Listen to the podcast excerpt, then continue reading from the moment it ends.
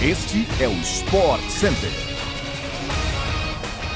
Saudações e um ótimo dia, fã de esportes! Estamos chegando e começando mais uma edição e mais uma semana do podcast do Sport Center, sempre com muita informação do esporte no Brasil e no mundo. Aqui quem fala é o Bruno Vicari, e claro, não se esqueça de seguir o nosso podcast para você não perder nenhum episódio. Os nossos programas vão ao ar de segunda a sexta-feira, sempre às 6 horas da manhã, além de uma edição extra às sextas à tarde. O Sport Center também chega ao vivo diariamente pela ESPN no Star Plus, hoje em quatro edições, tá? Logo mais às 11 horas da manhã estarei com Mariana Spinelli, com o Mário Marra e também com o Leonardo Bertozzi. Também tem SC às 4 da tarde, às 8 da noite e à meia-noite. Então, ó, pode subir o som, porque o Sport Center começou.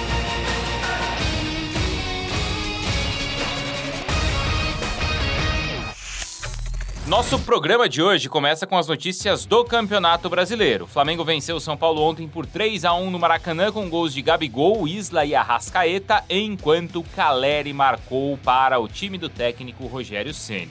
Palmeiras jogou no sábado em contra o Goiás e olha, não venceu ainda no Brasileirão. O gol do Rony foi marcado aos 51 minutos do segundo tempo e só assim o time do Abel Ferreira conseguiu o empate jogando fora de casa.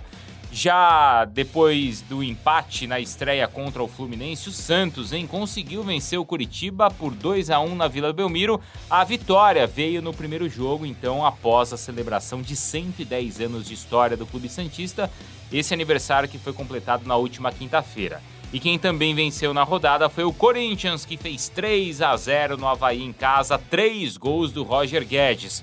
Com este resultado, o time do Vitor Pereira lidera o Brasileirão pelo saldo de gols. O Galo é o segundo colocado depois de vencer o Atlético Paranaense fora de casa com gol de Matias Zaratio.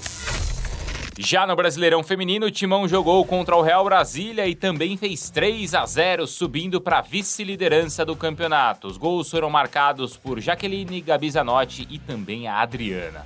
No grande confronto da sexta rodada, o então líder Ferroviária, então líder Ferroviária, recebeu o vice-colocado Palmeiras e venceu, hein, por 3 a 1 fora de casa. Foram dois gols da Patrícia Sochor e também uma da Bia Zanerato, então confirmando assim a vitória alviverde. Com esse triunfo, Palmeiras assumiu a liderança do campeonato com 16 pontos. Corinthians e Ferroviária vêm logo atrás com 14 e 13 pontos respectivamente.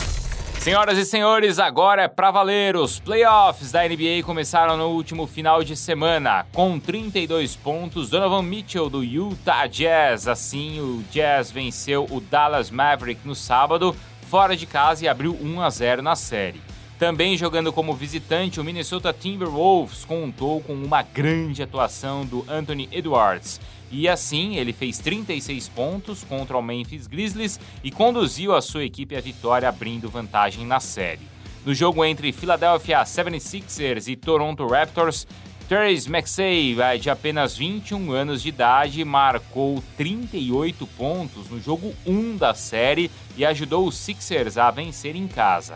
Com o retorno de Steph Curry às quadras e 30 pontos de Jordan Poole, o Golden State Warriors também triunfou em casa no sábado contra o Denver Nuggets, enquanto o Miami Heat abriu 1 a 0 na série contra o Atlanta Hawks ontem, vencendo por 105, aliás, por 115 a 91.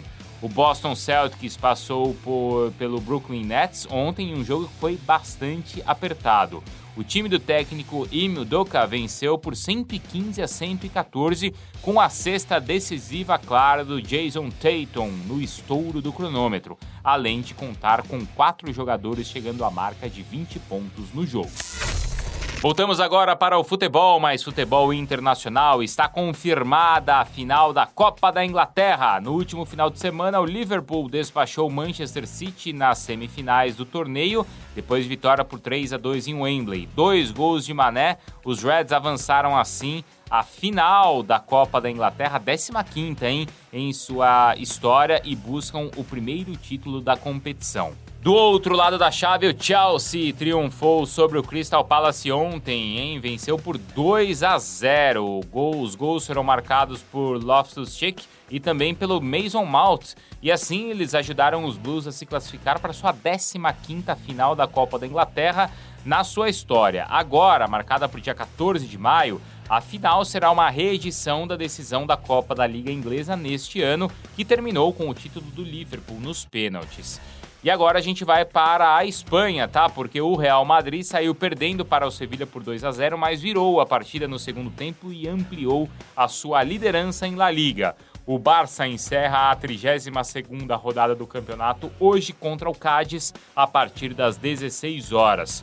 O jogo terá transmissão também exclusiva do Star Plus, assim como Napoli e Roma, que se enfrentam às duas da tarde na Série A e você assiste de maneira exclusiva no Star Plus. O grego Stefano Tsitsipas conquistou ontem o bicampeonato do Masters 1000 de Monte Carlo ao vencer o espanhol Alejandro Davidovich na final. Campeão no ano passado, o tenista de 23 anos de idade, apenas o sexto na história, a conquistar um bicampeonato consecutivo do ATP 1000 de Monte Carlo. Os únicos a atingir tal feito no século XXI haviam sido Juan Carlos Ferreiro e Rafael Nadal, ambos espanhóis. Este é o oitavo título geral na carreira de Tsitsipas, que venceu no Saibro em Lyon e Monte Carlo também aí no ano passado. É isso, pessoal. Assim a gente chega ao fim, então, de mais um podcast do Sport Center. Lembrando que a gente volta amanhã, tá? Às 6 horas da manhã com mais um programa. Até mais e ótima semana para todo mundo.